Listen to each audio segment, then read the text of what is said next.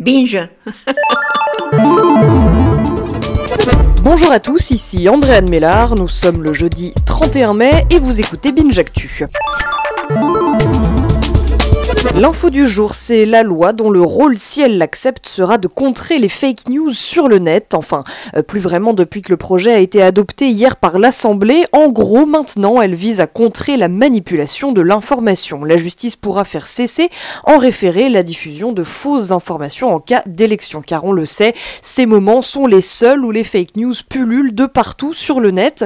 Fausse information a désormais euh, sa définition judiciaire, toute allégation ou imputation d'un fait dépourvu d'éléments vérifiables de nature à la rendre vraisemblable.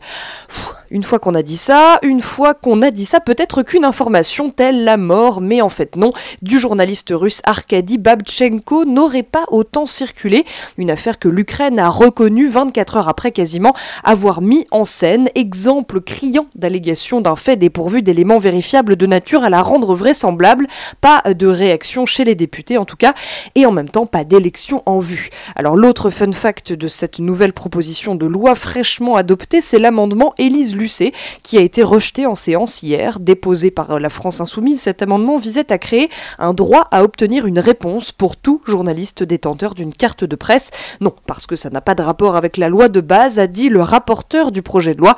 Fake news ou non, l'avenir nous le dira.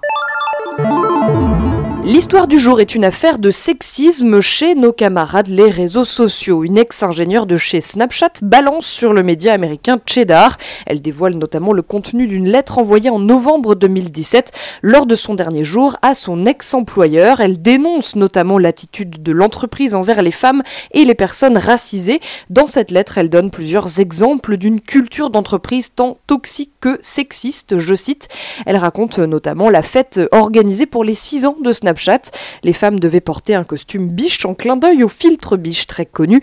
Vêtues ainsi, elles devaient euh, distribuer des hors-d'œuvre et poser pour des photos. Gênant. Le chiffre du jour, c'est 7. 7h24 très précisément, c'est le temps durant lequel les Français sont assis chaque jour. C'est une étude de l'association Attitude Prévention qui nous le dit. On lit même dans l'étude que cet immobilisme aurait entraîné au moins 600 000 décès. Alors j'espère qu'au moment où je vous parle, vous êtes debout parce que sinon, ça va barder. Le son du jour, c'est le nouvel épisode de Nos Ciné. C'est très joli à la fin, le, petit In Memoriam, euh, comment dire, euh, Jean Rochefort et, John Hurt. Qui étaient ces deux précédents. Euh, ces deux précédents, donc Quichotte. Dans les deux précédentes versions. Quand le film avait démarré une première fois, et puis en fait a failli redémarrer avec John Hurt il y a quelques années. Merci à vous d'écouter Binge Actu.